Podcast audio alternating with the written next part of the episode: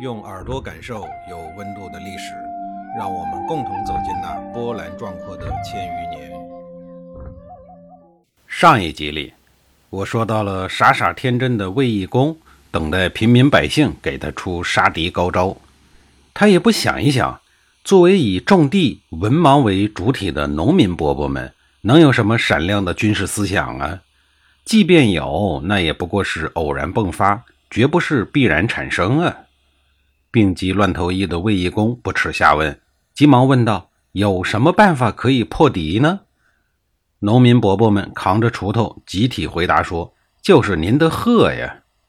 卫懿公一脸疑惑地问：“怎么可能呢？鹤怎么会打仗呢？”众人回答说：“鹤虽然不能保家卫国、守四方安宁，但是您的鹤却比我们生活的都好啊！”养尊处优的，一个个快活的要命。我们老百姓的死活，您什么时候关心过呀？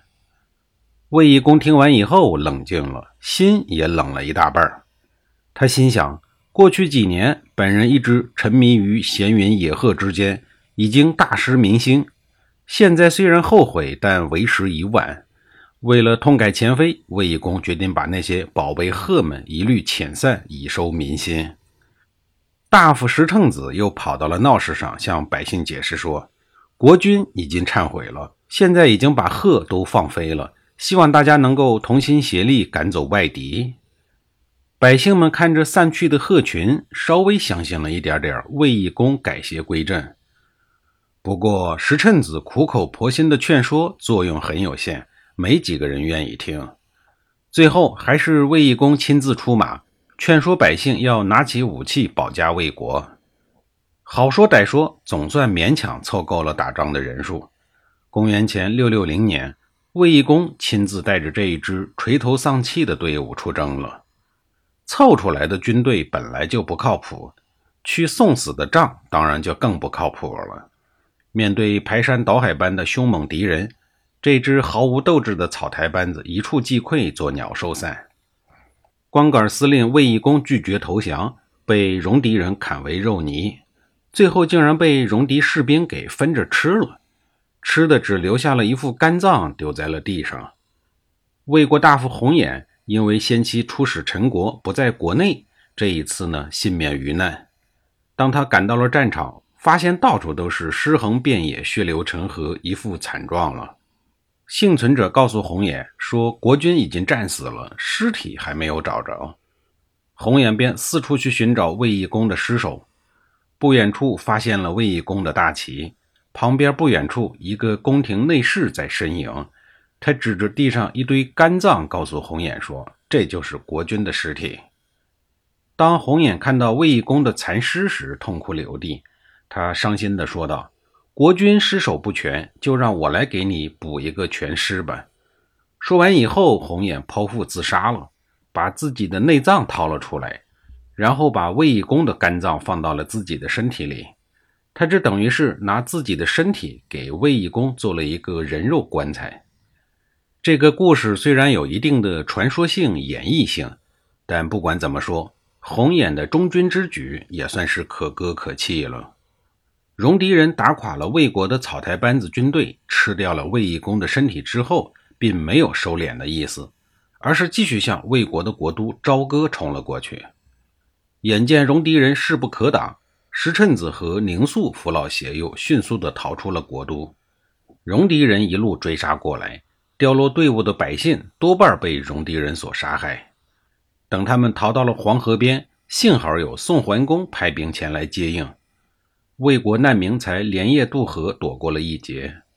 到达了共城以后，也就是今天的河南辉县境内，清点人数时发现只有七百三十个人了，可见这一战对魏国的打击有多大。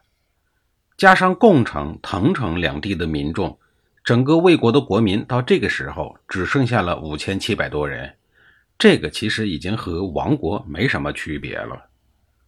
虽然国都已经陷落，但王室的香火还在。先君已死，当务之急是另立新君。石趁子与宁肃两位大夫在曹城，也就是今天的河南滑县境内搭设茅庐，扶持年幼的公子申登基为王，即魏代公。可惜魏代公早已经身染重病，这一路逃命、颠沛流离的，病情又加重了，没过几天就死了。这些年来，经过数次宫廷的内乱杀伐，魏国王室的血脉已经所剩无几。眼下还有一个公子毁在齐国。当年他看到魏国王室乱象横生，便借着出使齐国的机会留在了齐国，幸而捡了一条命。国破家亡之际，公子毁责无旁贷地肩负起保卫国民的重担，宁肃到齐国迎立新君。齐桓公与公子毁临别之际，齐桓公说：“魏国此时陷入了窘境，公子身负重担，物资匮乏。”还是从齐国带一些物资回去吧。于是齐桓公送给公子毁两马一匹，祭服五乘，牛羊猪狗鸡各三百，还赠送给公子毁的夫人一些饰品与礼服。魏国虽然一片狼藉，但是登基的祭祀礼仪还是要举行的。为了防止戎狄人再次入侵，齐桓公命令自己的儿子公子无亏。率领三千兵马守卫魏国的国境。公子毁回到了曹城以后，把魏懿公收敛入关。随后，公子毁登基为王，即魏文公。在齐国的安排下，魏文公将都城由黄河北岸的朝歌迁至南岸的楚丘，以黄河作为天然屏障来抵御戎狄，免遭欺凌。可以说，魏文公继承的是一个烂无可烂的破烂国家，穷的是一塌糊涂，连家里的门板都是其他诸侯赠送的，整个国家只剩下了不到六千人。魏文公痛定思痛，采取了一系列的政策，轻徭薄赋，与民休息，奖励工商，辅助教育，并以身作则，每天穿着工作服和老百姓打成了一片。没多少年，魏国开始蒸蒸日上。魏文公之所以能在魏懿公身死国灭之后重建国家，完全依赖齐桓公的鼎力相助。身为诸侯盟主的齐国，帮助魏国复国乃是理所当然。正是这种诸侯会盟、相互扶携的制度，保证了诸侯国可以在一片废墟，甚至可以换一个地方重新建立国家。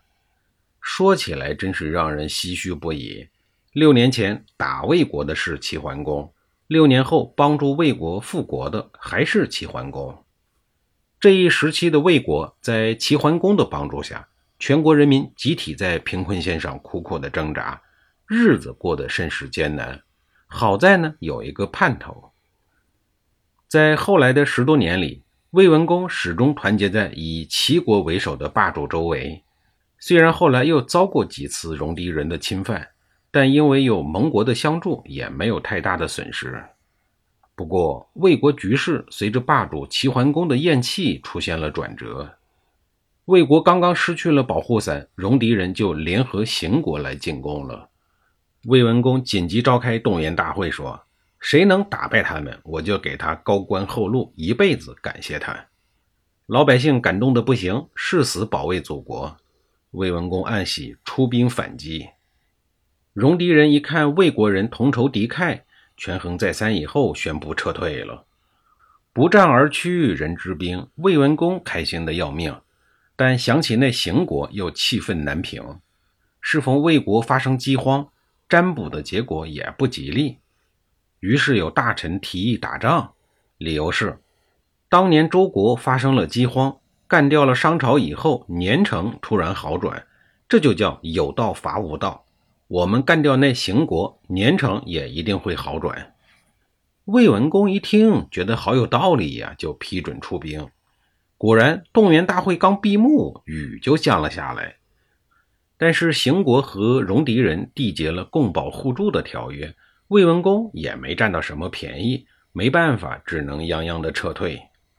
这时候，大臣李治主动请缨说：“我和弟弟假装叛国。”前去投奔邢国，然后我们里应外合灭了他。那么两千多年以前的间谍李治，他能成功吗？